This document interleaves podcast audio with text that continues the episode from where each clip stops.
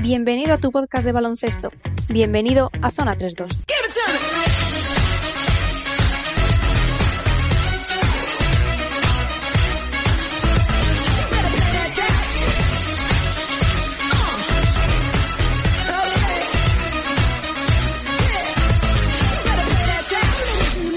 Bienvenidos a una nueva edición de Zona 3.2. Esta sí, la que será la última del año. Terminamos este fatídico 2020 con un nuevo programa que traemos directamente a vuestro dispositivo, como hicimos la semana pasada, grabado un día antes. Vosotros recibiréis esto el día de Nochevieja, 31 de diciembre de 2020. Nosotros lo estamos grabando a día 30, cosa que iréis notando a raíz de, los comentarios que vayamos haciendo y de lo que vayamos contando tal y, y como ha ido ocurriendo hasta este momento. Lo primero que tenemos que hacer hoy es dar las gracias a todos los que habéis hecho que en una de las plataformas en las que podréis encontrarnos, ya sabéis que siempre estamos en iBooks, en Spotify Podcast y en Apple Podcast también. En una de ellas tres, en, en Spotify, en iBooks, perdón, el número de oyentes medio se triplicó la semana pasada, llegando a un número nada habitual y nunca antes alcanzado en esta plataforma. Por lo tanto, solo podemos decir gracias. Desconocemos qué ha sido lo que ha hecho que ese número fuese tan eh, desorbitado, pero prometemos intentar traerlo siempre que se pueda, lo que sea que haya hecho que tanta gente se pasara por nuestro podcast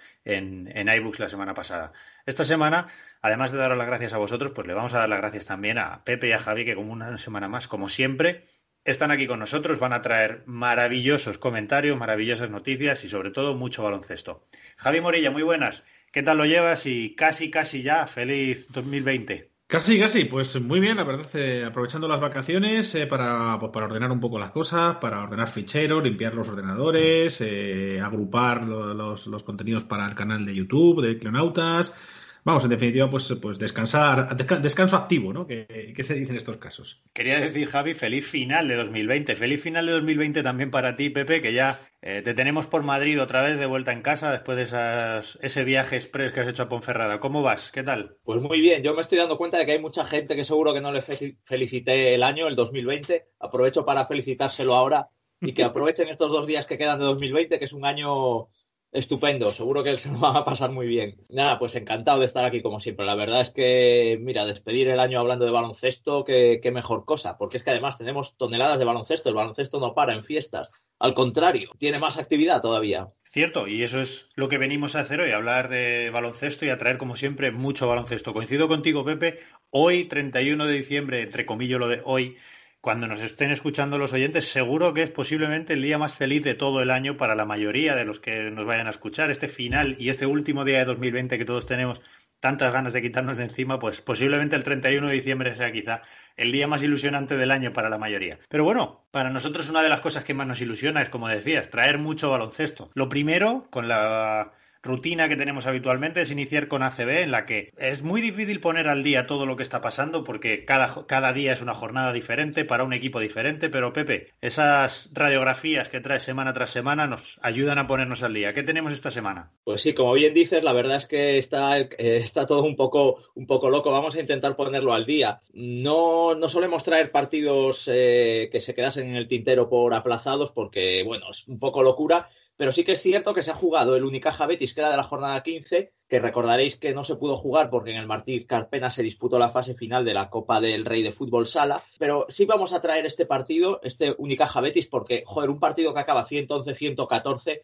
creo que es un regalo para cualquier amante del baloncesto. Sí, fue con prórroga, pero aún así el, en los 40 minutos acabó 98-98, empate a 98, prácticamente centenario. Y bueno, pues Joan Plaza, que parece que intenta revivir al, al Betis, me alegro porque es un entrenador que, que, me cae muy bien, que me gusta mucho, y ha ganado uno de sus equipos, ¿no? Al, a un Unicaja en el que destacó Jaime Fernández, uno de sus jugadores recuperados con 25 puntos, y muy bien el pívot senegalés de, de Joan Plaza del Betis, Josu, Josu Endoye, con otros 25 puntos. Ya digo, espectacular, 111-114. Eh, y luego ya si nos metemos en la jornada 16, que fue la del fin de semana, una jornada, la jornada navideña muy bonita porque no, no ha habido fútbol, entonces, bueno, parece que todo el foco estaba en el baloncesto, en realidad solo lo estuvo en el Madrid-Barça, porque por la mañana que se disputaron casi todos los partidos, bueno, ninguna radio se hizo eco del baloncesto, o sea que nada, seguimos aquí remando por, por el baloncesto.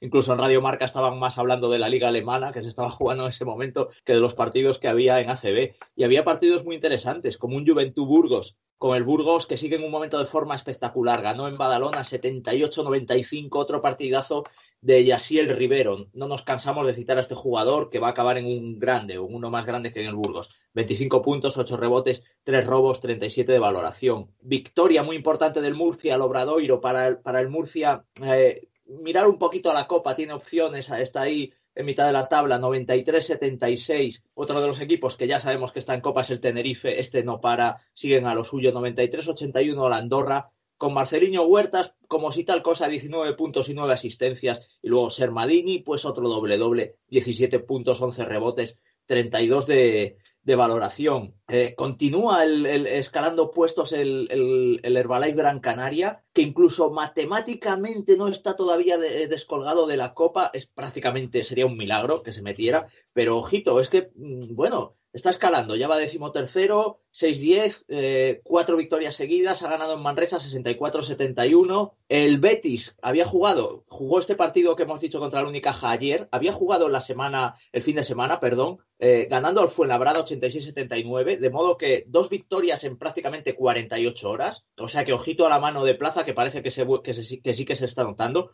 Gran partido de, de Endoye otra vez con 20 puntos y 5 rebotes. Frente a un gran Melo Trimble, ¿eh? uno de los artilleros de la Liga Endesa esta, esta temporada con sus 30 puntos y 3 rebotes y 33 de valoración. Y el Vasconia que estaba ya, bueno, habíamos dicho la semana pasada, virtualmente clasificado, lo ha certificado ganando en Zaragoza 89-92. Partido muy disputado. De hecho, tuvo un último triple Dylan Ennis para llevar el partido a la prórroga pero bueno, finalmente se la lleva el Vasconia con un gran Rocas Giedidraitis, uno de los, sus fichajes estrellas, campeón la temporada pasada con el Alba Berlín y bueno, ha hecho uno de sus mejores partidos con la elástica del Vasconia, quizás el mejor partido, de hecho, 27 puntos y 29 de valoración. El Bilbao sigue en horas bajas, perdió 75-91 frente al Unicaja, ese Unicaja que sigue sin rebotear bien, pero bueno, sigue ganando partidos.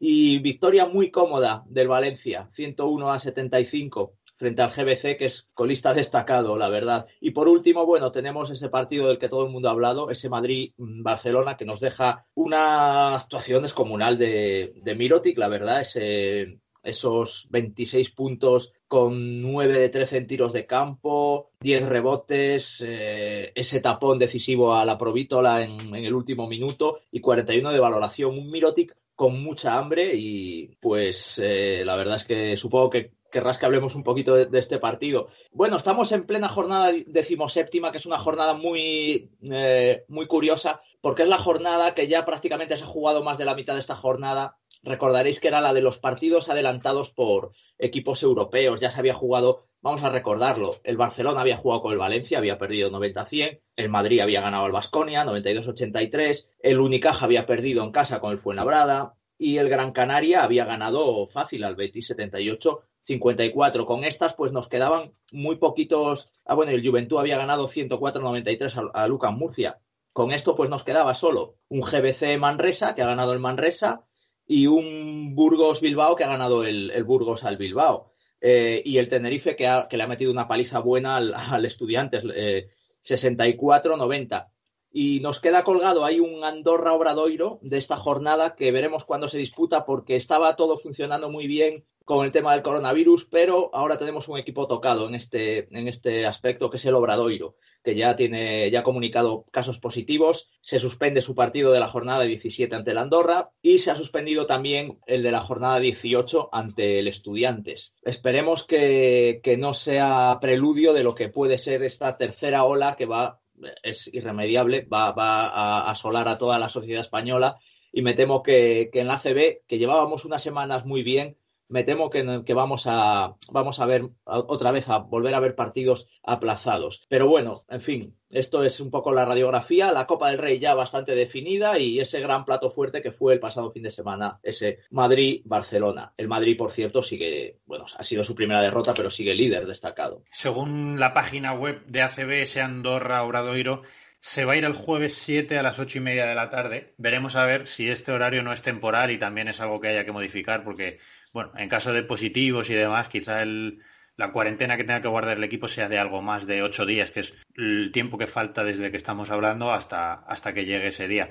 Veremos a ver ese Obradoiro también cómo llega, porque bueno, se está hablando mucho y es que el, el pívot del que ya hemos hablado aquí, de Laurinas Virutis, está dando tanto que hablar que incluso ya suena para, para algún grande. Entonces, esperemos que ese traspaso se produzca en verano y podamos ver la temporada completa de Virutis en Obradoiro. Como decía Pepe Javi, nos dejó un buen sabor de boca esa jornada navideña porque nos dejó un gran partido, además de otros, como decía también eh, Pepe por la mañana, hubo una jornada entera de mucho sillón ball para los que nos gusta el baloncesto y los que quisimos sentarnos a verlo, pero es que terminó con ese Real Madrid-Barcelona de un gran nivel. Yo no sé cuáles son tus claves para ese partido, un partido muy intenso, un partido de muy buenos ataques, de mucha, de mucha defensa y en el que los equipos demostraron que son, que son lo que son. Y es quizá dos de los cuatro mejores equipos de Europa ahora mismo, aunque luego entremos a hablar de la Euroliga. Pero, ¿cuáles son tus claves para, para que el Barcelona se llevara esa victoria del Palacio al final. Bueno, el partido fue, estuvo eh, increíblemente igualado, con un nivel muy, muy parejo, trabajando muy bien los dos equipos durante tres cuartos,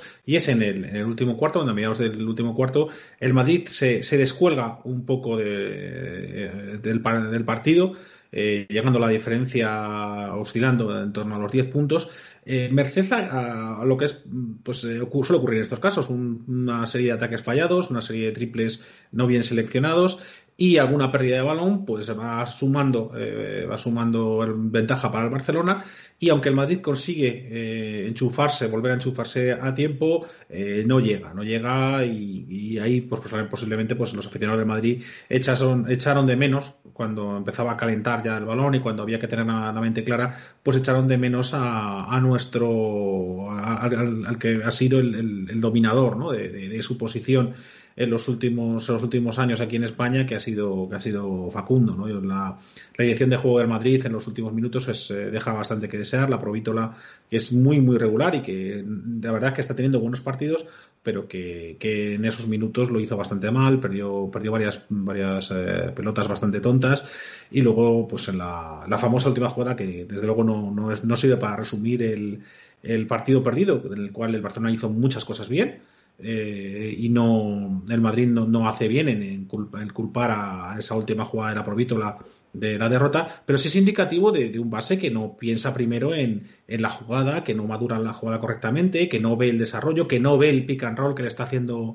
Tavares, que espera desde, desde un par de segundos antes de que haga una entrada sin mirar que se había dejado a minutito atrás, recibe un tapón que, que sirvió un poco pues, para, para sellar una muy buena victoria y merecida victoria del, del, Barcelona, como por otra parte suele ser habitual en estas fechas. El Barcelona en los últimos años en Liga CB suele ganar a Madrid los partidos, eh, los partidos de Liga regular y suele perder los de Copa y, y, de Playoff. O sea que en ese aspecto, pues no es que haya cambiado gran cosa. Cierto es, no cambia gran cosa. La clasificación, además, sigue igual, quitando ya ese borrón, digamos, en el récord del Real Madrid, que hasta ahora estaba inmaculado en el, en el casillero de las derrotas. Pero, Pepe, este Real Madrid y Barcelona son ahora mismo dos de los equipos de moda en Europa. El Barcelona por la temporada que está haciendo. El Barcelona se le está hablando mucho también por el caso Ertel, que ahora lo comentaremos. Y es que el Real Madrid está en un registro desde noviembre espectacular también. Esta es, eh, junto con el partido de CSK, la última, la última derrota, la única, perdón, derrota del Real Madrid en quizá unos, no sé, 18, 19 partidos aproximadamente, uniendo. Euroliga y, y, Liga CB. Entonces, yo creo sí. que son dos de los equipos de moda en Europa y el partido estuvo a la altura de lo que se esperaba de ellos, ¿no? ¿Cuál es tu, tu impresión de este, de este gran clásico del baloncesto español? Sí, el Madrid llegaba a este partido con 19 victorias en los últimos 20 partidos, creo que era, y en total lleva un, un 21-6 de balance, o sea que está muy bien, ¿eh? En un balance ya de 27 partidos, está, está ganando muchos partidos, efectivamente. Llevaba tres victorias más que el Barcelona en toda la temporada, ahora son dos más. Y sí, la verdad es que, bueno, pues vimos a los dos equipos, pues sobre todo el Barcelona, el Barcelona, la verdad es que hay que ver mucho el partido en clave barcelonista, porque de hecho, para el Madrid, fíjate que no ha sido prácticamente, es una derrota bastante mmm, anecdótica, y sin embargo, para el Barcelona le hubiera metido en un lío que podríamos estar hablando de una palabra como crisis, ¿no? De crisis casi entre deportiva e institucional por todo el lío que venían con, el tema Ertel, ¿no? Entonces, eh, creo que para el Barcelona era un partido mucho más importante, ya no solo por el tema de descolgarse un poco en la clasificación. Eh, y eso creo que se notó, ¿eh? El Madrid, pues bueno, intentó sobrevivir y sobrevivió durante gran parte de, de los minutos a ese tipo de baloncesto que le gusta menos, que es el más físico y el de ritmo más alto, con más interrupciones, muchas faltas personales, mucho, muchas visitas a la línea de tiro libre y tal. Ese ritmo del partido al Madrid no le gusta menos, digamos. No es que no lo sepa jugar, porque también sabe jugar muy bien a, a ese, a ese tipo de baloncesto, pero le gusta menos. De todas maneras, es una derrota que yo creo que es de ese tipo de derrotas que el Madrid la sabe, la sabe madurar muy bien y que le va a, le va a venir muy bien para, para, futuros compromisos. Si echamos un vistazo a la, a la, un poco a la estadística de los últimos años, el Madrid ha perdido prácticamente todos los partidos con el Barcelona en la primera vuelta de la liga. No me digas por qué, pero los ha perdido. Todos estos partidos que se han jugado entre noviembre y diciembre, muchas veces en, el, en, Navidad, los, ha perdido. Eh, estuve repasándolo el otro día por curiosidad y por lo menos hasta 2015, desde este año hasta 2015 tirando para atrás, los había perdido todos, tanto jugando en casa como fuera. Lo cual quiere decir que este partido hay que verlo un poco en esa clave barcelonista de ese equipo que llega a este partido presentando siempre proyecto nuevo, fuera con Barzocas, fuera con Sito Alonso, fuera con Pesic y llega con más urgencias. Yo tengo esa sensación y por eso me parece que es un partido al que el Barcelona le da más importancia que el Madrid. Es que es, exactamente lo que, por lo que, lo, que quería comentar, ¿no? De que esto es un déjà vu muy fuerte. Ya son muchas temporadas en las que ocurre eso, que el Barcelona necesita la victoria para certificar el proyecto, que Mirotis necesita demostrar su liderazgo, demostrar que es el que va a ser hecho diferenciar del, del Barcelona. Eh, viene más motivado que el Madrid, gana, gana este partido y luego pues no, no pues no, las temporadas acaban como, como acaban, ¿no? Y, en, esas, en, ese aspecto, por ejemplo, me gustaría destacar algo, algo muy significativo del último minuto, y es que cuando, cuando el Barcelona ya tiene una ventaja, tiene una ventaja de, definitiva y, y, cuando algo que hay que jugar es a las cuatro esquinas y el, y el equipo del Barcelona va moviendo el balón, en las dos últimas jugadas, Mirotic, en lugar de pasarlo, lo coge para que le hagan la falta ir a los tiros libres. O sea, ¿qué necesidad hay de eso? ¿no? ¿Qué, ¿Qué, obsesión sigue teniendo Mirotic a engordar la estadística? Que, por cierto, del gran partido de Mirotic, eh, su aportación en los minutos clave de la ventaja del Barcelona cuando se gana el partido es bastante escasa. O sea, ahí, en ese equipo, y la salida de Ertel creo que tiene muchísimo que ver con esto, en ese equipo sigue habiendo un jugador que necesita sentirse importante, que necesita decirse todos los días, he hecho bien en irme de la NBA, he hecho bien en venir a un proyecto que, voy a convertir yo en ganador. Y, el hecho de, en lugar de pasar la bola en los dos últimos ataques, que él la atesore para que le hagan en la falta de ir a la línea de tiros libres, va en ese sentido. Eso, o que tiene una apuesta a ver si supera los mil tiros libres una temporada, no lo sé. De este partido, si os fijáis, en el último minuto a mí me llamó mucho la atención desde el punto de vista del entrenador. Hacía tan solo dos semanas el Real Madrid se había jugado dos prórrogas en Panathinaikos, también a cara de perro, en campo de Panathinaikos, en Atenas, a cara de perro también. Si os fijáis, en ese partido Lasso juega las dos prórrogas sin base. Sale a Valde de base, que es ese partido en el que a Valde lo hace tan bien, que gana las prórrogas, no quiero decir el solo, pero tienes una actuación tan estelar. El otro día, en los minutos finales, Lasso sí juega con un base, que es la Provítola. Es más o menos, como decía Javi, ¿no? Es más o menos criticable la acción de la Provítola, puedes estar más o menos de acuerdo, pero a mí sí me llama mucho la atención la intención de Lasso en esos momentos. Yo creo que son probaturas, que son probaturas, que Lasso se toma este partido como un, eh, no sé, una forma de practicar cosas porque cuando de verdad él sabía que la victoria era relevante, era el partido de, partido de Panathinaikos, ahí jugó sin base y él sabía lo que, quería, lo que quería de su equipo ese día. Sin embargo, el otro día, cuando además el Barcelona tenía un equipo muy físico en pista, porque eso, quitando Calates, el resto de jugadores eran bastante, bastante altos en los últimos minutos, Abrines estaba ya expulsado por faltas, juega Hanga, juega eh, Corey Higgins, jugadores bastante altos, bastante físicos, y sí decide jugar con un base. Entonces yo creo que va mucho en la línea de lo que estabais diciendo vosotros, que para el Real Madrid no deja de ser un partido más, un partido una derrota que puedes asumir, a pesar de que sea el máximo rival y que sea en tu casa. Sin embargo, contra Panathinaikos no concedió tanto Lasso y fue a lo que él tenía mucho más eh, seguro y lo que sabía que le iba a funcionar. El otro día me pareció importante que le diera sus minutos a la provítola y yo lo entendí a modo de vamos a ver eh, cómo funcionamos en esta situación con este, con este método. Incluso a nivel de probatura o si quieres incluso confianza, también eh, la confianza que, demuestra eh, en Garuba en el primer cuarto, emparejándole con Mirotic, cuando sabemos que mm, tiene a un jugador como Gaby Deck, que siempre le ha funcionado muy bien contra Mirotic, y de hecho en la segunda parte ya pone a que bueno, la verdad es que sufre también porque el nivel que está el otro día Mirotic, pero como para no, no señalar a Garuba, era muy fácil haber sentado a Garuba al primer minuto y, decir, ostras, es que no, no, no vas a poder con, con Nico porque te, está haciendo unas pirulas, tal, pero eh, la verdad es que Lasso tenía un plan ahí muy concreto de, que el partido quería que le, sirviera también para el futuro, creo yo. Es que si algo tenemos, si algo nos, nos, permite el, tener eh, un proyecto como el de Lasso, es decir, que ya lo podemos medir eh, con, muchas temporadas es que podemos ver ciertos, eh, ciertos patrones, ¿no? Y siempre eh, se ha comentado que estos primeros, estos primeros clásicos, y si usamos la palabra derivada del fútbol, estos primeros enfrentamientos contra el Barcelona de la temporada, de la temporada regular, es, los pierde siempre y se habla desde, no, no de ahora, sino de hace muchos años, se habla de que Lasso en realidad oculta sus bazas eh, tácticas y sus bazas de emparejamiento en estos partidos para luego utilizarlas en Copa y en Playoff. O sea, y, es que son muchos años de lo mismo, y es que, claro, es que ya tenemos ahí un pattern, ya tenemos ahí una, una, tendencia en el que ocurre lo mismo, se pierde el partido, se hacen cosas relativamente raras, y luego cuando llega Copa cuando llega Playoff, se prueban otras, otras cosas que funcionan, que funcionan mejor. Entonces, yo creo que a estas alturas, sin necesariamente ver, por ejemplo, lo de Garuba a mí me parece muy significativo. No, tú, Garuba, tú hazte, hazte la mili, hazte la mili ahí con Minotic y ya veremos si sale bien o sale mal. Da igual, este, porque este partido es remontable y lo que me interesa es ver, eh, ver cómo funcionan los jugadores y, a partir de eso yo ya eh, veré qué hago en, los partidos importantes.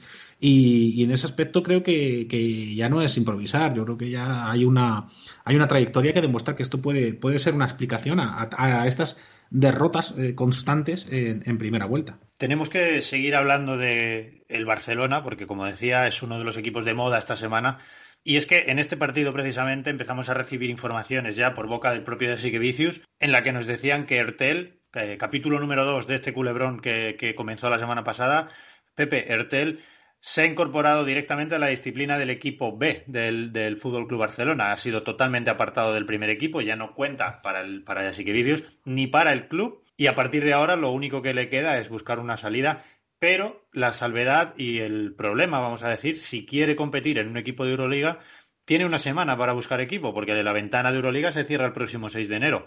¿Qué pasa ahora? Sí, la verdad es que, a ver, es, un lío gordo en el que se ha metido el Barcelona. Y bueno, y también el, a ver, pues el jugador también es una pena que, que, que ahora mismo esté en el ostracismo. Pero tú fíjate la situación a la que se puede ver abocado el Barcelona con un jugador con la ficha de Ertel teniéndolo, eh, teniéndolo en el B, ¿no? Esto ya le pasó algo parecido con Tyrese Rice, pero no a un nivel tan brutal, ¿no? Porque, bueno, no era, Rice no estaba al nivel que, sigue estando Ertel de, de juego, y me parece que esto pues a final de temporada, como se tenga que comer Artel en el B, pagándole la ficha, y sea otra temporada en blanco para el Barcelona, alguien va a tener que dar explicaciones desde, la, desde la dirección deportiva. Y hay otro protagonista también que no hemos citado, que es Leo Westerman, que no sabemos ahora en qué situación queda este jugador que se, que se había eh, desvinculado del Fenerbahce, que el Fenerbahce, por cierto, es que le vendría a un jugador como, como Ortel, pero vamos, de maravilla. Vamos a ver qué pasa con Westerman, porque a mí me parece muy arriesgado que el Barcelona se quiera hacer toda la temporada solo con calates de base puro, por muy bien que, que funcione Hang a veces o incluso Volmaro. Pero me parece arriesgadísimo para la exigencia que tiene una, una, temporada con Euroliga y todo. O sea que yo creo que esto todavía va a dar, va a dar muchas vueltas, pero como tú dices, el tiempo apremia si, si se quiere colocar a Artel en un, en un equipo acorde a su nivel. Y bueno, es que es un, es un jardín en el que se ha metido el Barcelona que la verdad no, no les arriendo las ganancias, no sé cómo han llegado a esto, pero bueno, ellos sabrán. No, la, la, cuestión clave aquí es la, planificación de, deportiva. Si no, si, si Saras no le, iba, no le gustaba Ertel, pues tenía que haberlo dicho en verano, haber llegado a una solución, haber llegado a un traspaso, lo que sea. En estas alturas, lo, de lo que estamos asumiendo es, eh, es el Barcelona intentando eh, hacer control de daños de una decisión estúpida, de una decisión infantil que tomó alguien. Yo no hay certeza, pero parece ser que a estas alturas parece claro que Nacho Rodríguez, pues para castigar unos supuestos rumores que, que en realidad que no iban a ninguna parte, una supuesta traición, y que ahora pues hay que, hay que disfrazarlo y, seguir eh, forzando la máquina y seguir eh, apostando, subiendo, la, subiendo el monto a ver si, si consigue eh, ganar de farol a, a Ertel. Ertel ahora, claro, tiene que se, se, arriesga a quedarse, a quedarse sin equipo Euroliga si no acepta las condiciones de salida que le ponga el Barça. Pero claro, el, pero es que cuando algo está mal pensado y algo, perdón, cuando algo no está pensado, como es eso de, la, tontería de dejarle, de castigarle eh, sin postre, quiero decir, dejarle ahí tirado en, en, en Estambul, es eh, que no sería extraño que te dijese perfecto, pues si no me voy con mis condiciones, yo me quedo aquí, son cuatro meses, yo cobro mi, cobro mi pasta, que no me la van a dar en otro lado, cuidado, porque es que estamos hablando de que el Barça estaba, está sobrepagando a sus jugadores y estaban fuera de mercado, y creo que Artel está fuera de mercado de lo que puede pagar el baloncesto europeo y más en la época COVID sin, eh, sin espectadores y probablemente no querrá perder dinero y, puede arriesgarse a, a, quedarse eh, unos meses jugando, o sea, no jugando, no jugando. es una apuesta muy arriesgada del Barcelona.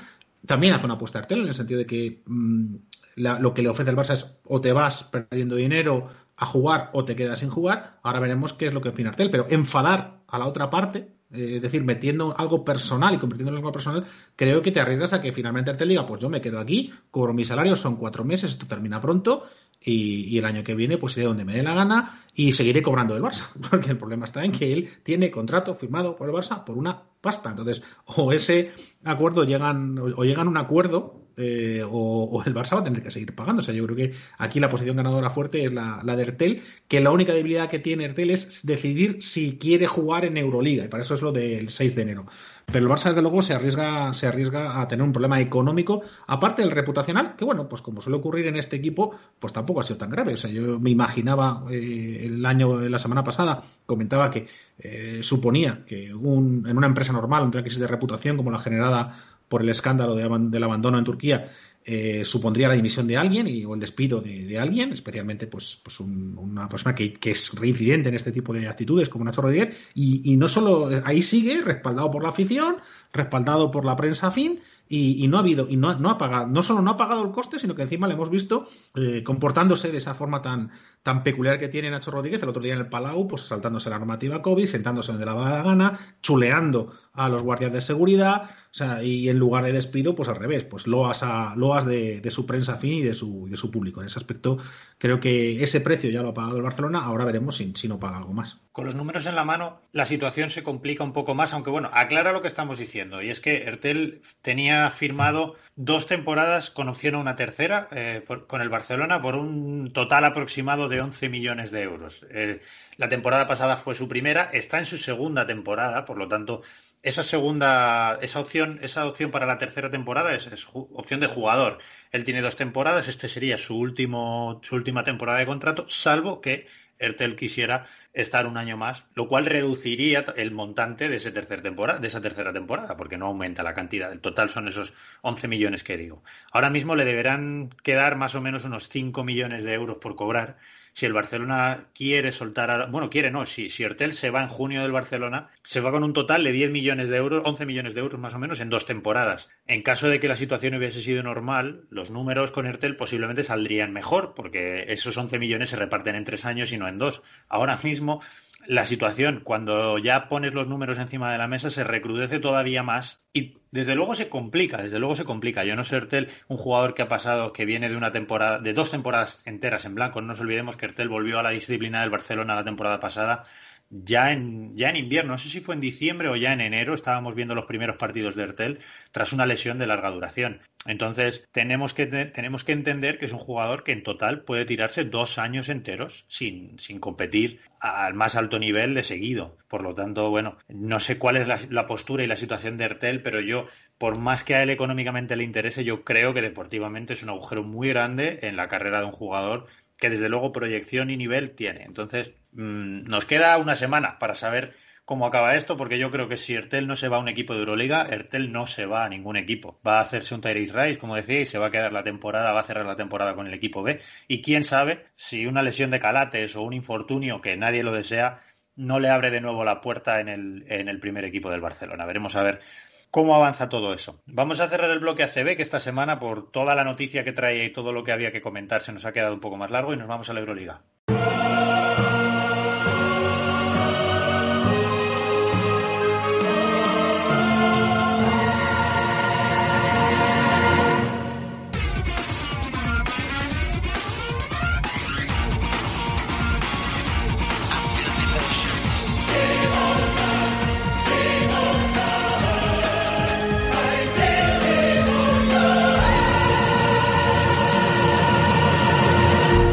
Como es habitual y tenemos la sana costumbre de hacer, estamos grabando esto en medio de una jornada de Euroliga también. Y es que la Euroliga parece que nos escucha, entonces sabe más o menos cuándo vamos a grabar para, para programar su calendario. Nosotros no lo hacemos a propósito, nos gustaría un día traer una jornada cerrada de Euroliga y poder comentarla de principio a fin, pero no es así. Entonces, radiografíanos lo que nos ha dado la Euroliga de sí en los últimos siete días, por favor. Sí, la semana pasada nos pilló en medio de la, de la jornada 16 eh, de la decimosexta jornada, que creo, no sé si llegamos a comentar algún partido. Bueno, el Madrid ganó fácil, por fin un partido plácido para el Madrid con el Alba Berlín, 91-62, con un gran partido de, Garuba en ataque, por cierto, soltando la manita.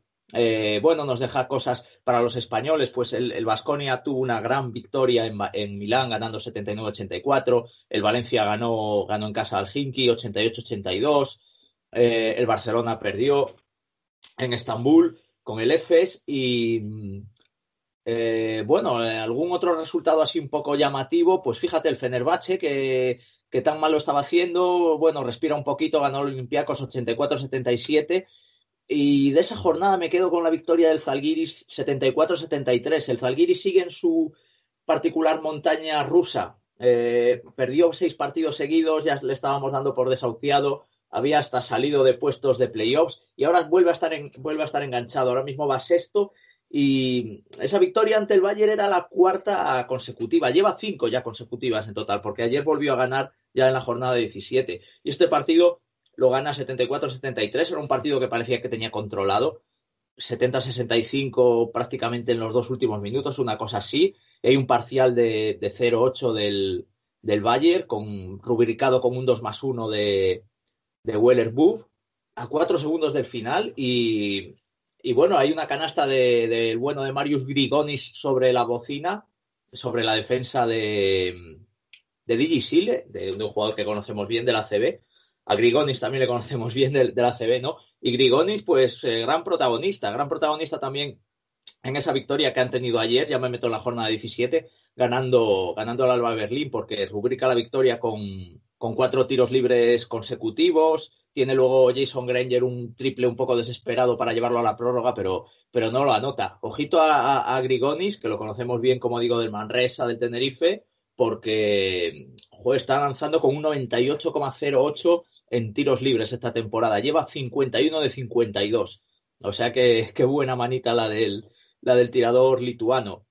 Ya metidos en esta jornada 17, pues Podemos decir que el Olympiacos ha ganado fácil al Hinky, 88-105. Eh, el Real Madrid ganó ayer al, al FS Pilsen, una victoria muy, muy convincente, la verdad, en una pista muy complicada.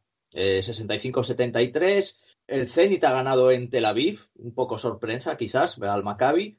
Y, y, el Vasconia ha ganado al Valencia en el duelo, duelo ACB, que bueno, teníamos ahí ese duelo ACB que lo ha ganado, lo ha ganado el Vasconia por un punto y bueno, por dejarte otra noticia de, de, Euroliga, también ha vuelto Dejan Radovic al Estrella Roja. El Estrella Roja era uno de los peores equipos este, esta temporada, está en la, en la, zona baja de la tabla y han destituido a Sasa Obradovic y, llega Radonjic, que bueno, estuvo cuatro años ya de 2013 a 2017 en este equipo en Belgrado y, bueno, me parece que ganó dos ligas y desde luego pues es como un mito ahí porque les, les, les metió en playoffs en, cuartos de final de la Euroliga, me parece que fue, sí, en la 15-16, que creo que fue la última temporada en la que se jugó, eh, se jugó todavía con, con formato de grupos antes de, este formato actual de todos contra todos. Una Euroliga que, como ya nos adelantaste, Javi, empieza a ordenar sus piezas, empieza ya a poner a los primeros espadas al frente de la clasificación. Ya tenemos a CSK liderando, seguido de Real Madrid y Barcelona. Una situación que decíamos antes de empezar a grabar nos, nos recuerda a la temporada pasada. Así dejamos la Euroliga, ¿no? Con, con CSK, Real Madrid y Barcelona líderes. Aunque es verdad que la temporada pasada teníamos a EFES por encima de todos y a Larkin en modo, modo apisonadora siendo superior al resto de equipos. Ahora mismo, bueno, tenemos tenemos a EFES un poquito más abajo de lo que estaba la temporada pasada, está un décimo fuera de playoff, pero desde luego nada invita a pensar que no vayan a estar en la pomada al final de temporada. decía antes que Real Madrid y Barcelona están siendo los equipos de moda. Hemos hablado mucho del Barcelona y el caso Hortel, y es que el Real Madrid ha hecho un fichaje, ha hecho, bueno, hasta ahora eran rumores que conoce todo el mundo. Parece ser que ya es oficial, no vamos a ser nosotros los que oficialicen esto, pero sí las noticias que van surgiendo ya le dan eh, oficialidad al tema. Y es que tenemos un, un jugador que, le dio mucha guerra al Real Madrid en esa final de Euroliga de 2014 y ahora se incorpora a la disciplina del Real Madrid. Alex Tayus, un pívot de los que le gustan al aso, ¿no? De los que se mueven, de los que trabajan, de los que defienden, de los que intimidan es una versión, no sé tú qué pensarás, ahora te voy a preguntar por Alestayus, qué aporta en el Real Madrid, qué opinión tienes de él. Pero bueno, podemos decir de él que es el último jugador que queda en ese Maccabi, en ese último Maccabi campeón de Europa de 2014 y un jugador bastante fiel al escudo, bastante fiel a la cultura. Y que bueno, ¿qué crees que viene a traer al Real Madrid? ¿Qué, vamos a ver en el Palacio con Alestayus? Bueno, pues con, con vamos a encontrar un. Eh, estamos ante un pivot que puede jugar 4 o 5, muy bajito, atención, muy bajito, de 2-0-3 eh, pero muy saltarín y muy intimidador. Es un eh, siempre ha destacado por sus habilidades en, defensa, eh, por ser un buen, muy buen defensor, defensor del aro. Que bueno, todos los madridistas ya lo has comentado, ¿no? Lo sufrimos terriblemente en el, en la en, cómo nos, nos, quitó aquella Euroliga en el 2014, donde fue decisivo para ese triunfo de, de Maccabi. Maccabi, que es el equipo donde, donde más gloria ha atesorado, donde ha ganado eh, una Euroliga y que, bueno, ha, estado también en otros equipos, como, como, como en el EFES, como, como en Galatasaray, como, como Kazán, eh, siempre rindiendo un buen nivel en, eso que se le pide, no, le no se le puede pedir tiro, o sea, aunque venga a suplir la ficha de Randolph, no, no se parece a Randolph nada más que, más que en el color de piel y poco más. Eh, pero, pero lo que sí aporta, pues eso que le gusta tanto a Lasso, que es que es un 5 que sea móvil, que sea saltarín, que sea ágil, que, sea muy sacrificado en defensa y que pueda, y que pueda aportar intimidación. Eh, su palmarés es, decente, ha ganado una vez, ha ganado una vez la, Euroliga, ha ganado tres ligas de Israel, eh, dos copas de Israel, ha ganado, ha sido, eh, ha tenido éxitos en prácticamente en todas sus temporadas, es un, es un pivot que ha sido bastante, bastante ganador. Y aunque es mayor, ahora mismo tiene 32 años, pero la semana que viene, en 10 días hace, en 10 días hace 32, hace los 33, cuidado porque nació el 8 de enero, así que en nada tiene ya 33 eh, y parece, parecía un poco de, de, capa caída en sus últimos destinos. La Moscú se le ha fichado del, del, Galatasaray y antes había estado en Unix Kazan. Eh, en el 19 tuvo ya tuvo un mes muy bueno en Maccabi, por ejemplo, siendo nombrado en enero ni más ni menos que jugador del mes de, la Euroliga. Y en ese mismo año, pues eh, marcó, marcó algunos topes en su carrera en una liga, como por ejemplo su máxima anotación con, con 20 puntos. Es decir, que bueno, parece ser que se cuida y que el Madrid lo quiere pues para dar minutos de relevo de calidad a, sobre fundamentalmente a Tavares para que no para que no se pierda tanto en defensa cuando se va cuando se va a Tavares. Entonces en ese aspecto pues un fichaje porque viene que es un parche eh, nadie espera aquí un proyecto a largo plazo nadie espera aquí una joyita es un parche es un jugador de rotación que, viene pues a dar un poquito más de profundidad al puesto al juego interior del Madrid que sin Randolph con Felipe Reyes fuera de juego pues había quedado prácticamente fuera de juego, pues no, había ni convocado en los últimos partidos, pues eh, estaba un poquito flojito y de hecho lo hemos visto en los últimos partidos que como haya problemas de faltas, eh, desde luego jugar con dos interiores eh, está, siendo, está siendo muy difícil. Otra cosa es que haga falta jugar con dos interiores, ya hemos visto que la NBA ya no, y en Europa pues probablemente empecemos a ver que cada vez haya menos, menos equipos que presenten con dos interiores, pero por si acaso es bueno tener pues un bregador, un luchador, un encajador como Stius para, para esto. Pepe, un jugador que viene eh, con un perfil un poco bajo, un jugador del que se dice que ya ha jugado sus mejores partidos, un jugador que viene en teoría a complementar el poste bajo. Yo no sé si esto te recuerda a ese verano de 2014 en el que un tal Andrés Nocioni también venía con el mismo perfil al Real Madrid y acabó siendo MVP de la Final Four de Euroliga. Entonces, sin poner en la mismo, al mismo nivel ni a la misma altura, porque lo de Tallus todavía está por demostrar, eh, un jugador que ha hecho de todo por Europa, pero desde luego intimidador, ¿no? Que quizás sea lo que más pierde el Real Madrid cuando Tavares no está en pista. ¿Tú qué esperas de Tallus en el, en el Madrid del ASO? Sí, yo me he acordado también del tema Nocioni cuando veo gente diciendo, hablando un poco de la edad de, de y tal. Lo cierto es que Nocioni llegó al Madrid con mucha hambre, porque él nunca, bueno, ni siquiera había disputado una Final Four, creo, o sea que él tenía mucha, mucha ilusión, ¿no? Tallus, bueno, ya ha sido campeón en 2014, además hace un partidazo tremendo contra el Real Madrid en aquellas finales, junto a Rice el mejor jugador. Pero creo que esto es clave, ¿no? En, la mentalidad con la que llegue. Si llega pensando en, una oportunidad fantástica para ampliar su palmarés, o si llega, pues, un poco pensando en, cubrir el, expediente. A mí me parece muy buen jugador, creo que es un pivot clásico europeo, pero claro, también me lo parecía, mm, siguiendo en clave madridista, por ejemplo, Telo Hunter. y no acabó de funcionar en el Madrid, ¿no? Pero bueno, a mí me gusta, me parece que es un jugador que le puede valer muy bien al ASO por, por lo que habéis hablado, por la movilidad defensiva sobre todo. Es cierto que en ataque no tiene movilidad ofensiva porque no tiene tiro, tiro exterior, pero eh, sí que puede mm, eh, sí que puede defender a los exteriores, que eso es algo que a Lasso le gusta mucho con los con los pivots. Os acordaréis, por supuesto, de Marcus Slaughter, que era un jugador al que, bueno, que, que sacaba petróleo de, ese jugador y le ponía hasta presionar a los, a los, hacer presión a toda cancha, a los bases rivales. Creo que Tayus puede, puede venir un poco en ese sentido. Habrá gente a lo mejor que le sorprenda un poco, que es un perfil que no tiene nada que ver con Randolph, ¿no? Pero bueno, lo cierto es que el Madrid lo que necesitaba era un interior, independientemente de que fuera cuatro o cinco.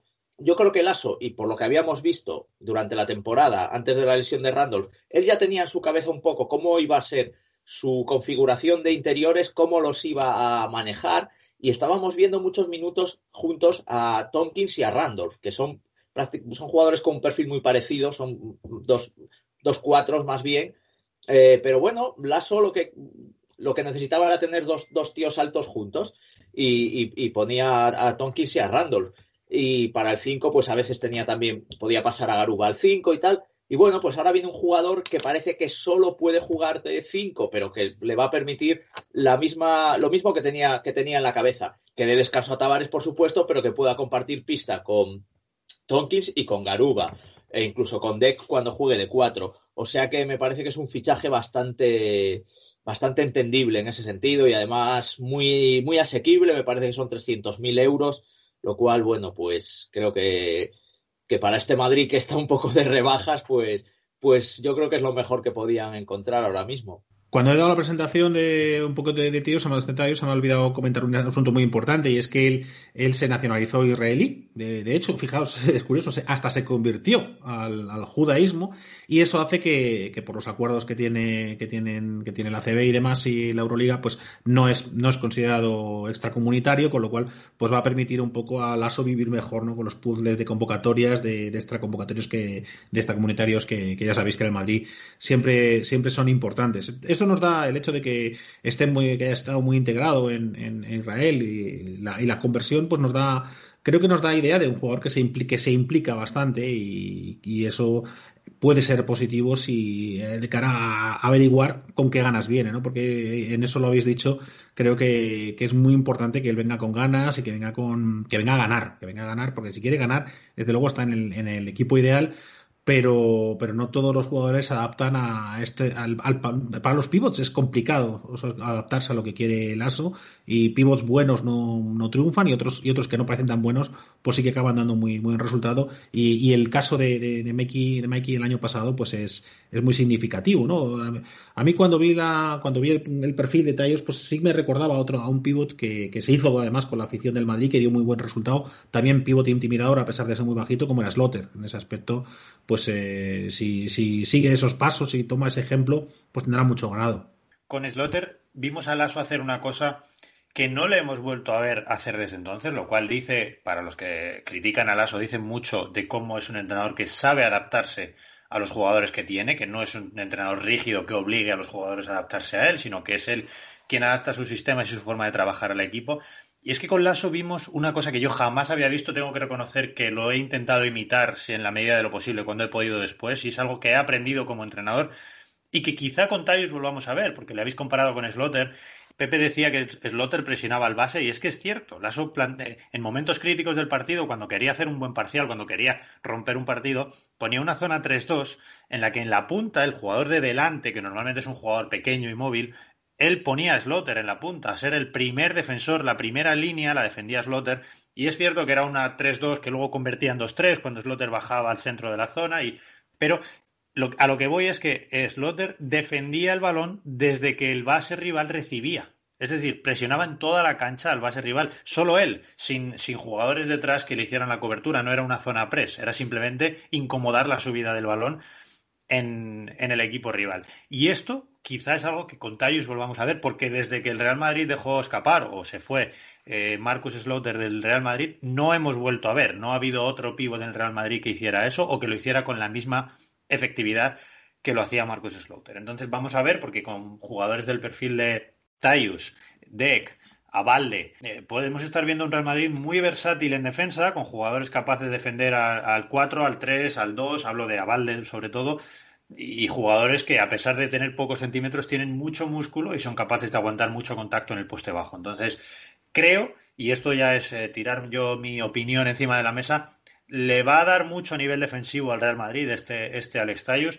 aunque estoy de acuerdo con vosotros en que el nivel de motivación con el que llegue va a ser, va a ser capital, va a ser capital. Aunque yo creo que para él, eh, para un jugador de ese estilo, es fácil entender que dentro del Real Madrid puede tener un rol muy definido, que sea el rol de, jugador eh, defensivo, y si es capaz de asumir eso y entender eso, como hiciera, mm, por ejemplo, jugadores del tipo del perfil de, Tremel Darden o, Machulis, que siendo jugadores que aportaban en ataque, su, sabían que su peso estaba atrás, yo creo que, lo puede hacer muy bien y todavía nos puede dar eh, baloncesto muy divertido y muy bonito. Pepe, ¿qué tenemos en el resto de competiciones europeas más allá de la Euroliga?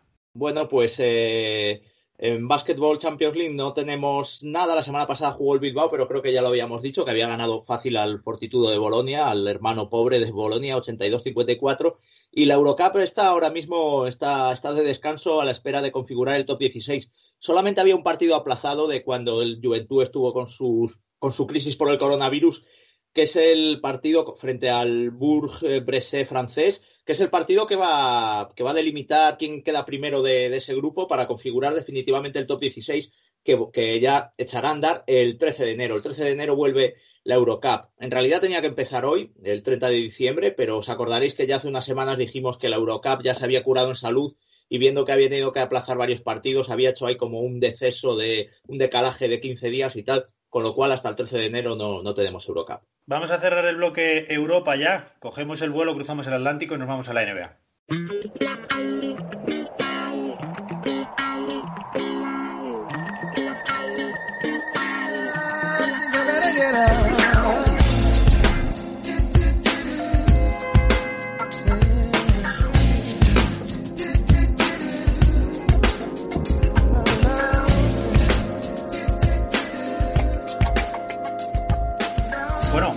Nos da mucha alegría poder decir esto de forma rutinaria. Vamos a hacer una radiografía de lo que ha sido la semana en la NBA. Ya han arrancado todos los equipos. La última edición de Zona 3-2 solo teníamos dos partidos que comentar. Nos explayamos con ellos. Lógicamente entenderéis todos que no podemos darle el mismo detalle, el mismo nivel de análisis y el mismo detalle al análisis de cada uno de los partidos que han tenido lugar en estos siete días. Pero bueno, sí hay mucho que contar, ¿no, Javi? Adelante.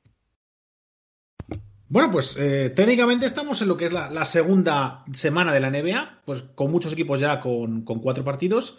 Y, yo la he bautizado como la semana de los inocentes, ¿no? Porque resulta que ha sido una semana eh, que ha querido dejar su impronta en la historia, ¿no? Se han, se han batido varios récords y varios pronósticos cantados pues han estallado por los aires en lo que ha sido una auténtica orgía de sorpresas y espectaculares chascos.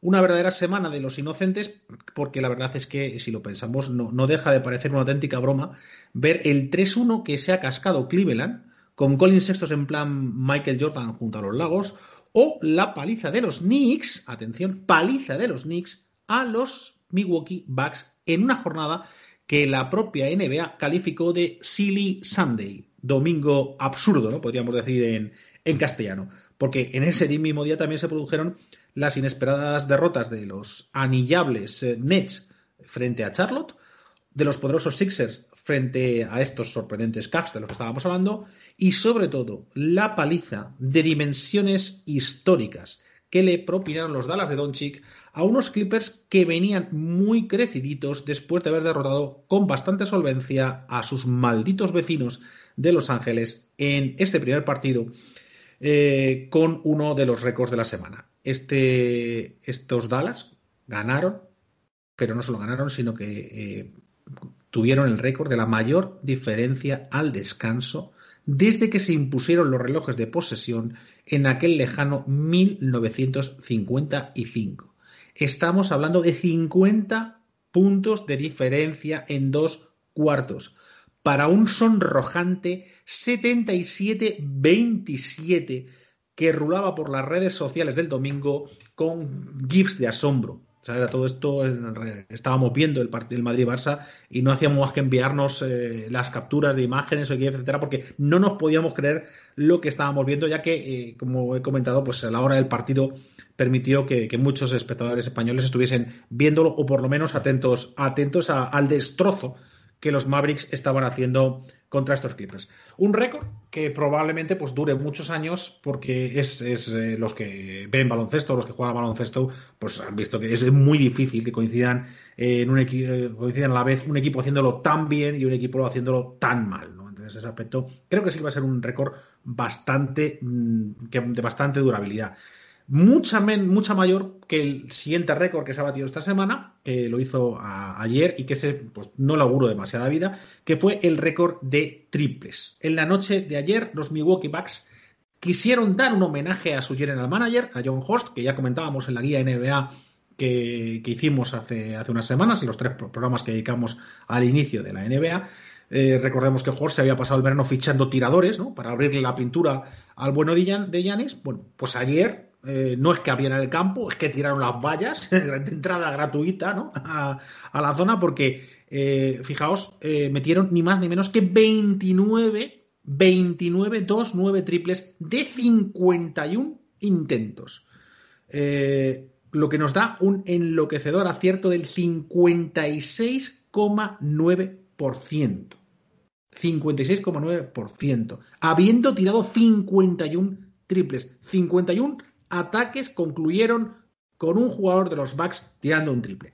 Pues bien, el dato, que es estremecedor, eh, es todavía más, más llamativo porque esos 29 triples fueron anotados por 12 jugadores distintos de Milwaukee. O sea, no es que hubiese un tirador, sino que, atención, 12 jugadores distintos marcaron. Diréis, pero bueno, es que jugaban tantos. No, en la NBA no suelen jugar tantos. Es, lo que pasa es que como la, diferencia estaba siendo notoria, pues de eso que, los, los, la rotación, el 12, el 13, que nunca juegan, pues jugaron y todos marcaron triple. 12 jugadores marcaron triples. Perdón, ha dicho 13, ha dicho 12. Entonces, ¿hubo uno que se quedó sin marcar? Pues sí.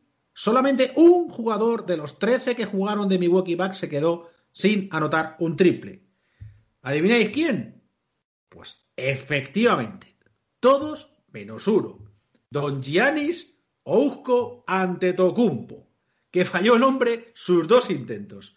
Ya, es mala suerte que eh, en un partido en el que, un día en el que el mandíbulas de Brook López te clava 3 de 4, Di Vincenzo 5 de 6, Holiday, atención, 6 de 10, o incluso el piernas del hermano, el piernas de su hermano, el paquetón de Tanasis, se va contento con su triplito, de dos intentos, tiró dos y marcó uno, con lo cual pues el hombre llega, me imagino que llegaría llegaría para llegaría a casa para presumir ante mamá, mamá, mamá, mamá, he metido más triples, he metido más triples que Yaris, para que veas, ¿eh? soy mejor triplista que Yaris.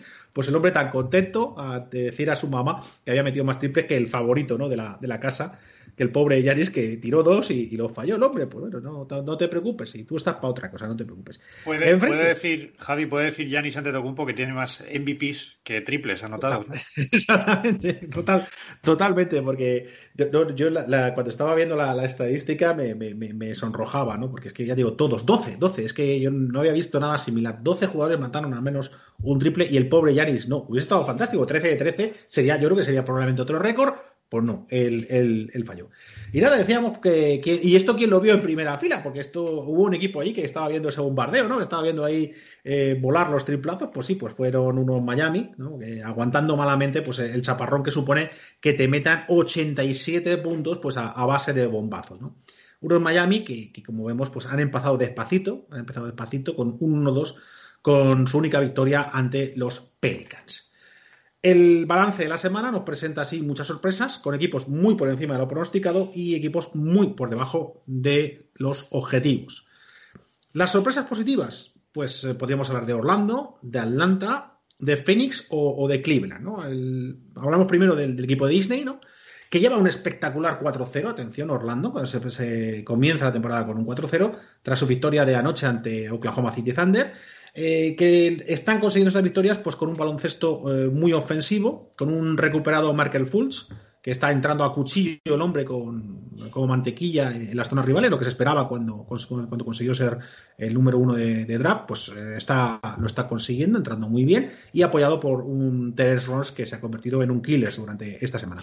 También es cierto que, en Orlando, pues la, estadística puede ser un poquito engañosa, ya que eh, solamente tienen una victoria de mérito ante unos relajados eh, Miami siendo el resto de rivales pues más o menos asequibles como, como Washington, al que se ha enfrentado dos veces y ha ganado las dos, o los propios Oklahoma City de, ayer.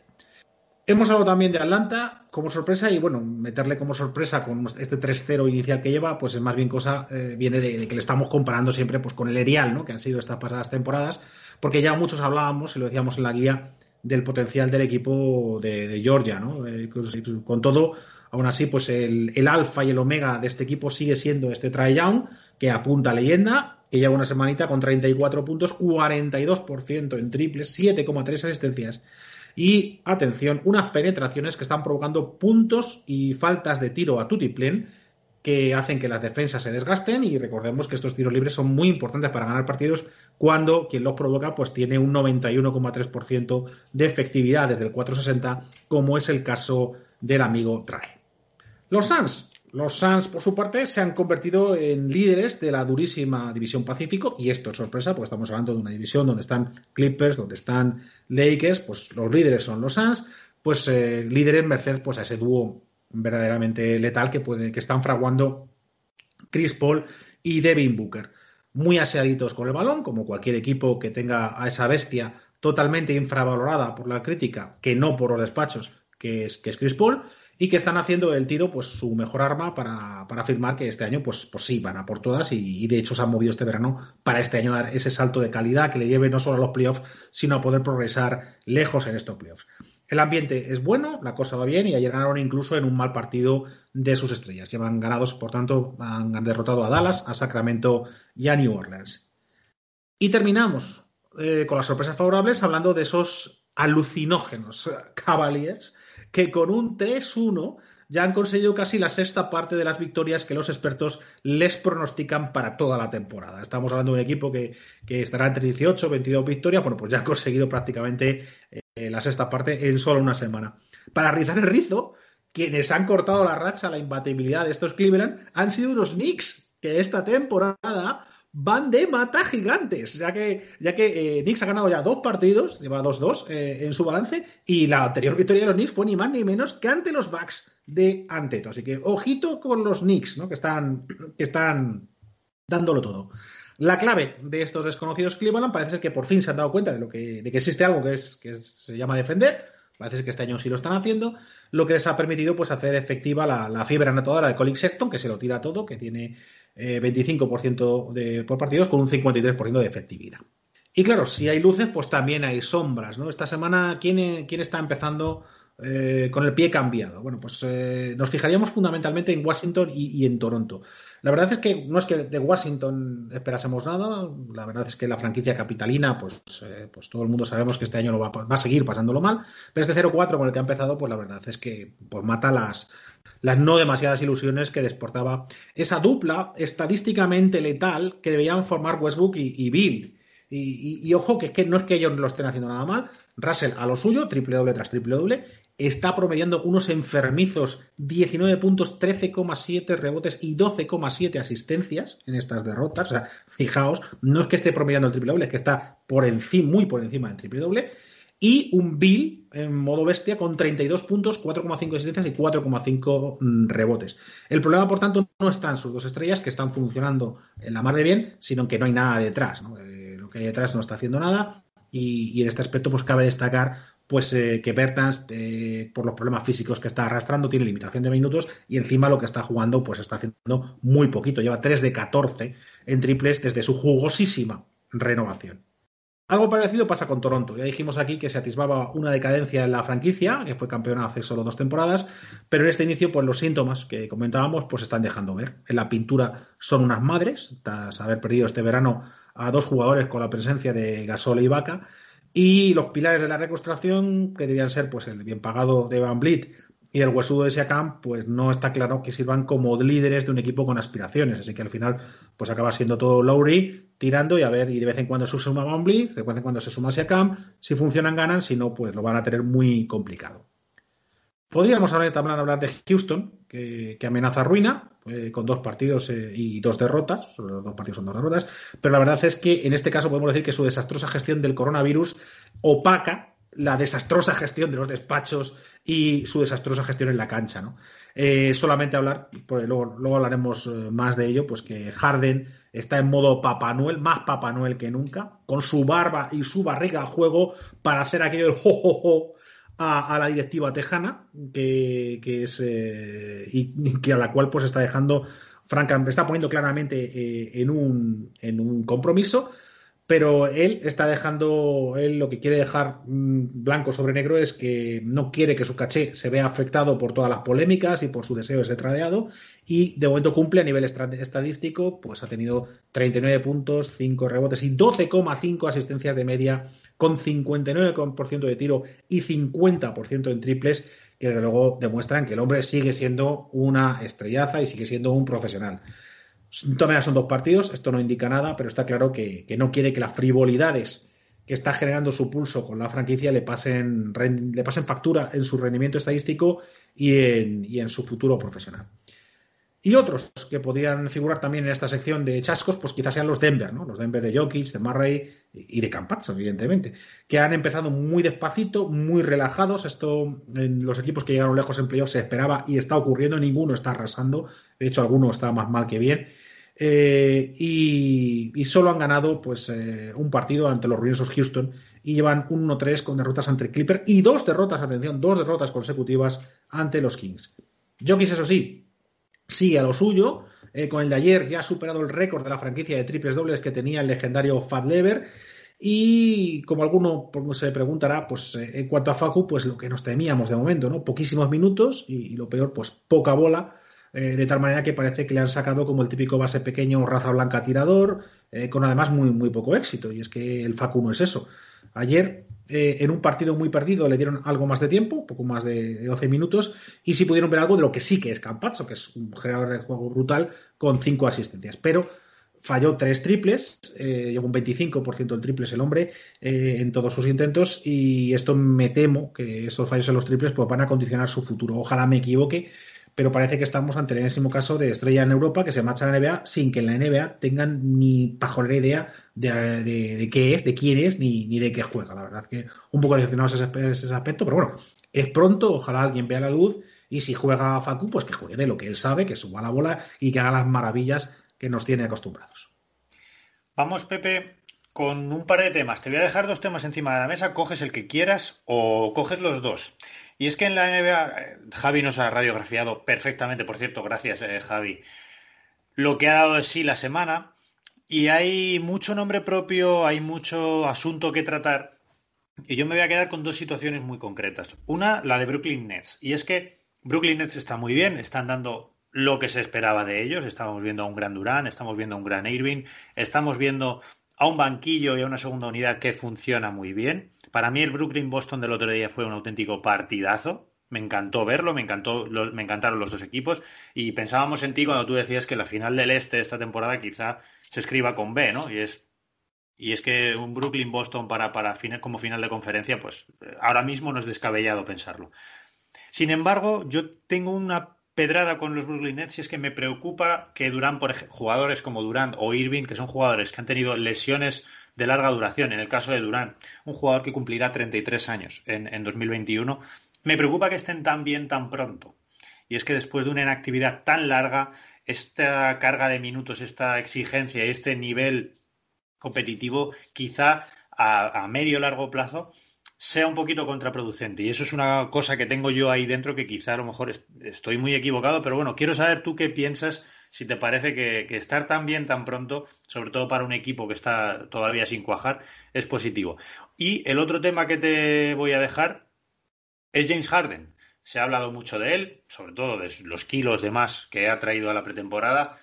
Se ha hablado mucho del nivel de motivación que tendría en el, al jugar con estos Houston Rockets y de momento en los dos partidos que ha disputado nos deja 39 puntos por partido, 5 rebotes, 12,5 asistencias. Eso sí, 5 pérdidas, pero bueno. Eh, y, un, y un índice de valoración de 41,2. Muy bestia el arranque 58% de en tiros de campo prácticamente. Eso es, muy bestia el arranque de Harden. Y no sé si viendo esto tú eres de los que ya empieza a pensar que, oye, que igual Harden, a pesar de las que ha liado, decide quedarse en Houston y no, y no está a disgusto quedándose en Houston. Ahora, eh, no sé, te dejo esos dos temas encima de la mesa, eh, Brooklyn y Harden, ¿qué pasa con él? Bueno, Brooklyn es cierto que sus dos primeros partidos empezaron muy bien, con un baloncesto muy rápido, muy dinámico, con todos los jugadores anotando notándose ahí la mano de, de Nash y, y D'Antoni, ¿no? Jugando un poco a lo que a lo que era aquel estilo de los de los Phoenix de, de D'Antoni, del seven seconds or less, ¿no? De siete segundos o menos.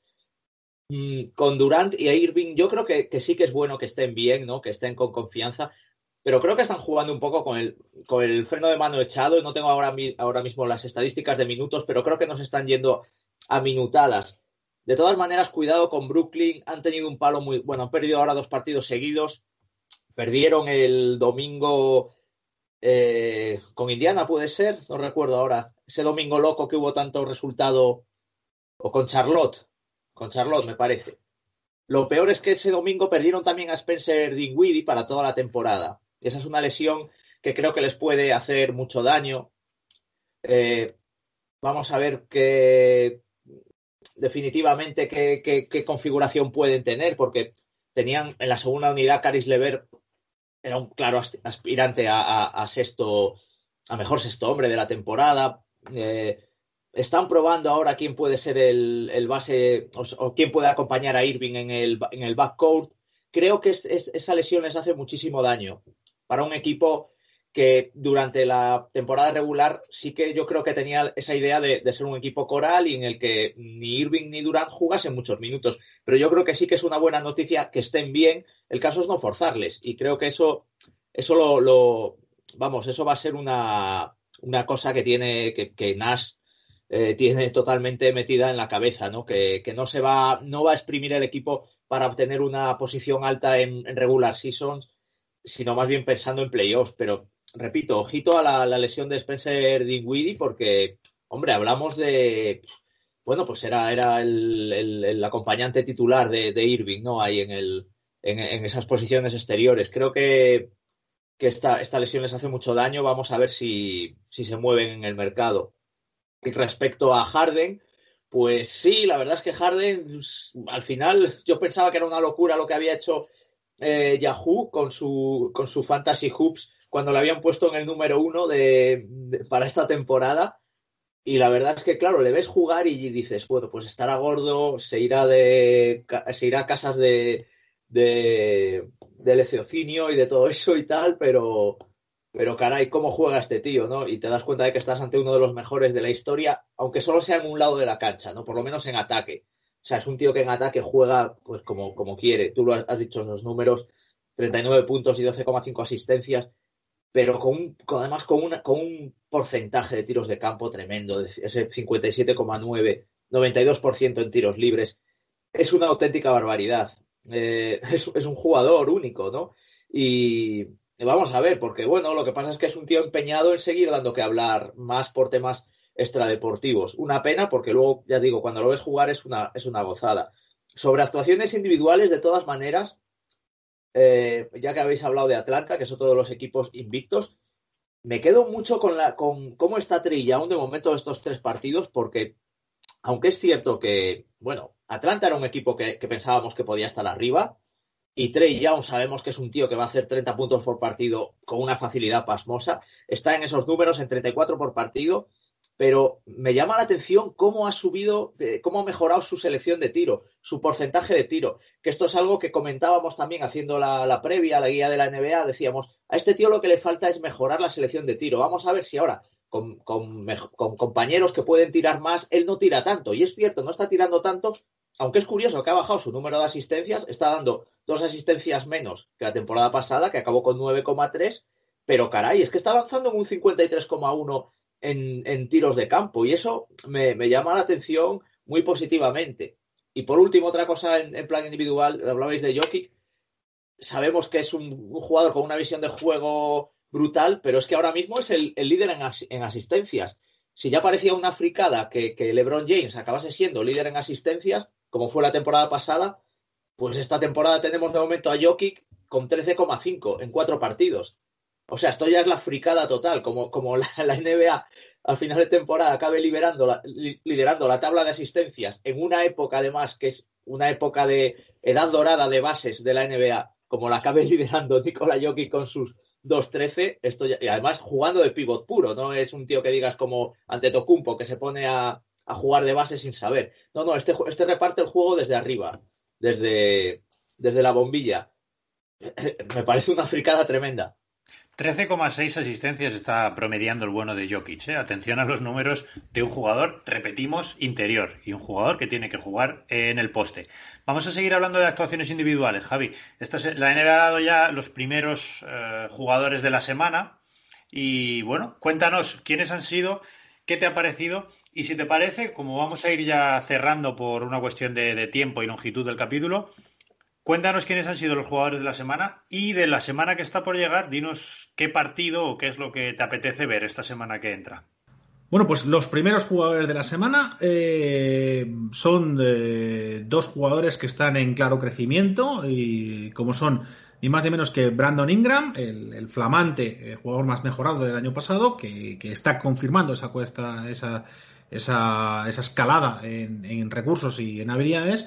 Y, ha sido el primer eh, jugador de la semana de la conferencia oeste con 26,7 puntos, 7,3 rebotes, 6,7 asistencias y ayudando a, que su equipo se colocase en un balance positivo de 2-1 eh, con algunas notables victorias eh, en este periodo. Es cierto que, ayer perdieron y ahora van 2-2, pero Ingram desde luego está a un nivel importante. Y en la conferencia este tenemos pues, pues, pues al otro Sabonis, tenemos a, Domantas, tenemos al Hijísimo, que está convirtiendo eh, a Indiana en uno de los equipos, los, equipos referentes, uno de los equipos que mejor ha empezado. Eh, ha empezado con un balance de, de 3-0 y en ese aspecto eh, la figura de Domantas fue fundamental con 24,3 puntos, 11 rebotes y 7 asistencias. Ojito a estos dos jugadores que, siguen creciendo mes a mes, año a año y que pueden llevar muy lejos a, sus equipos, que no, no, están entre los favoritos ninguno de los dos, pero que, pero que de baloncesto saben bastante y, que, que, vamos a ver si siguen en esta senda para, meter a, otros candidatos a playoff importantes en sus respectivas eh, conferencias. Respecto a la semana que viene, bueno, pues eh, la verdad es que en, en abierto en abierto, bueno, en abierto, en, fuera del League Pass, pues esta semana no hay grandes partidos. Eh, la, plataforma que, emite los partidos en, España, pues eh, tienes un el jueves, eh, mañana va a haber, el, jueves es un Los Ángeles Lakers San Antonio Spurs a una hora radiante tarde, las, las dos y media. El día 2, el 1 no hay partidos, el día 2 eh, van a emitir a la 1, o sea que teniendo en cuenta que, es, que será madrugada del sábado, se puede ver un Miami Dallas, a ver si, si Doncic sigue dando lecciones y a ver estos Miami se acaban de despertar. El sábado eh, hay un Rockets, eh, hay un Houston Kings que la verdad no tiene demasiado atractivo. Y el domingo, eso sí, a una hora muy, muy para ver, tenemos unos Pistons Boston, pues para ver si Boston se, se confirman como este equipo serio que, que está demostrando en estos primeros partidos. Bien, gracias Javi por esas recomendaciones. Es cierto que esta semana no viene especialmente cargada de partidazos como, nos, como estaban siendo las semanas anteriores, pero bueno, estaremos muy pendientes de todo ello. Muy pendientes tenemos que estar también de los nuestros, de los jugadores españoles que están en la NBA disputando minutos, jugando y siendo protagonistas de una u otra manera. Pepe, ¿qué podemos decir de los españoles que están por allí? Bueno, eh, esta temporada me parece que no vamos a tener tampoco excesivas alegrías realmente con los jugadores españoles ojito, veremos cuando lleguen los playoffs, porque sí que hay, sí que tenemos jugadores que aspiran ¿no? a, llegar lejos y eso ya será otra historia. Pero lo que es la temporada regular, pues mira, eh, Willy Hernán Gómez, inédito prácticamente, creo que no sorprende a nadie, que con la, vamos, con Steve, Steven Adams y Jackson Hicks por delante, ha jugado siete minutitos por fin ante Phoenix en un partido que pierden de 25, pero estaba inédito. No jugó nada en los tres primeros partidos. Juancho está jugando muy poquito también en Minnesota, 12 minutos por partido con dos puntos y 3,3 rebotes.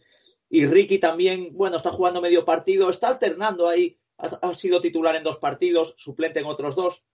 Está jugando exactamente medio partido, 24 minutos, con unos números muy por debajo de, de su carrera, 9,5 puntos, 2,3 rebotes y 4,5 asistencias. Bueno, en anotación está más o menos en la media de su carrera, ¿eh?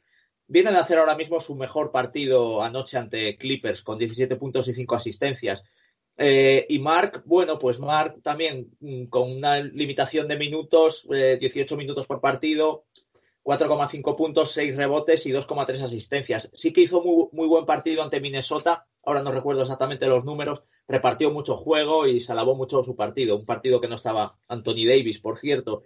Y el que sí que está jugando un poco más es Ibaka. No es que esté jugando mucho, de hecho está jugando 21 minutos, menos que, que Ricky incluso. Pero ojito, es que los aprovecha muy bien. En esos 21 minutos, 14,8 puntos y 6,3 rebotes, además de 1,8 asistencias y 1,3 tapones.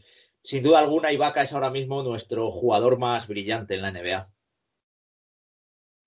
Además, si me lo permitís, creo que es el que está en mejor disposición ahora mismo de hacer eh, cosas importantes a lo largo de la temporada, por rol dentro del equipo y por el equipo en el que está también. Porque bueno, aunque Margasol está en el aspirante número uno, yo creo que el rol de Margasol dentro del equipo, a pesar de que los primeros partidos está siendo importante y está dando que hablar, va a ser a, a lo largo de los 72 partidos de temporada regular y posteriormente los playoffs un poquito menos importante que el de Ibaka en Clippers. Javi, nos tenemos que ir despidiendo. Te dejo tiempo para la última reflexión, último comentario, lo que nos quieras decir. Y te cito para la semana que viene. Nos escucharemos pronto.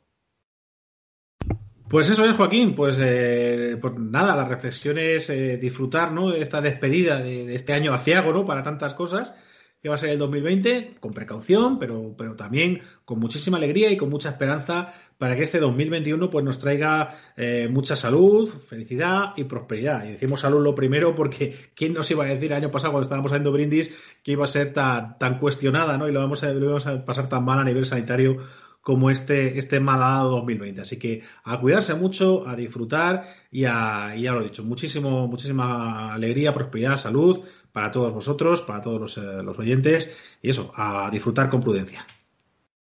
Pepe, igual, eh, terminamos este 2020 que ha tenido, bueno, muchas, muchas cosas, muchas cosas de las que podemos hablar, pero bueno, aquí nos quedamos con el baloncesto.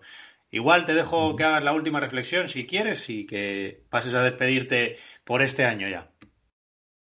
Sí, bueno, a ver, final de año siempre parece que es un momento para la reflexión. Lo que pasa es que el baloncesto no nos, no nos da respiro y, y, esto sigue, pero sí, fíjate, estamos ya aquí acabando un año que, que, la verdad es que, bueno, pues ha sido una gran compañía, la verdad, todos los jueves estar aquí grabando esos meses en los que estábamos tan sedientos de baloncesto y hacíamos aquellos especiales y, en fin, pues bueno, como se suele decir, ha pasado volando este año Y aquí estamos ahora contando ya por fin el baloncesto que nos gusta, el baloncesto en directo. O sea que desear a todos muy feliz año. Muchas gracias por, por haber estado ahí. Y, y, eso, que aprendamos, aprendamos de este año que, que, entra a disfrutar de, de, los, de los momentos felices, que a veces no son todos los que nos gustaría. Y no dejemos de tener mucha precaución y, mucho cuidado por ahí fuera, porque todavía, todavía estamos en medio de algo muy gordo. Pero lo dicho, feliz año a todos. Pues no puedo sumar nada nuevo a lo que vosotros decís. Agradezco enormemente a los dos que hayáis estado ahí durante prácticamente todo este 2020. Recuerdo que comenzamos este, esta aventura de Zona 3.2 el 23 de enero. Hoy 30, 31 de diciembre será cuando se suba este capítulo a, a las diferentes plataformas. Cerramos un 2020 que a nivel eh, individual, pues podemos decir que ha sido un, un 2020 en el que hemos arrancado esto, por lo tanto podemos pensar en positivo. Y simplemente quiero darles las gracias a vosotros, por supuesto, por estar ahí y a los que nos escuchan y a los que nos han escuchado durante este, durante este año que hoy terminamos. Así que para el próximo año, eh, para la próxima semana y para el futuro, simplemente deseo lo de siempre. Más que nunca, mucha salud y mucho baloncesto.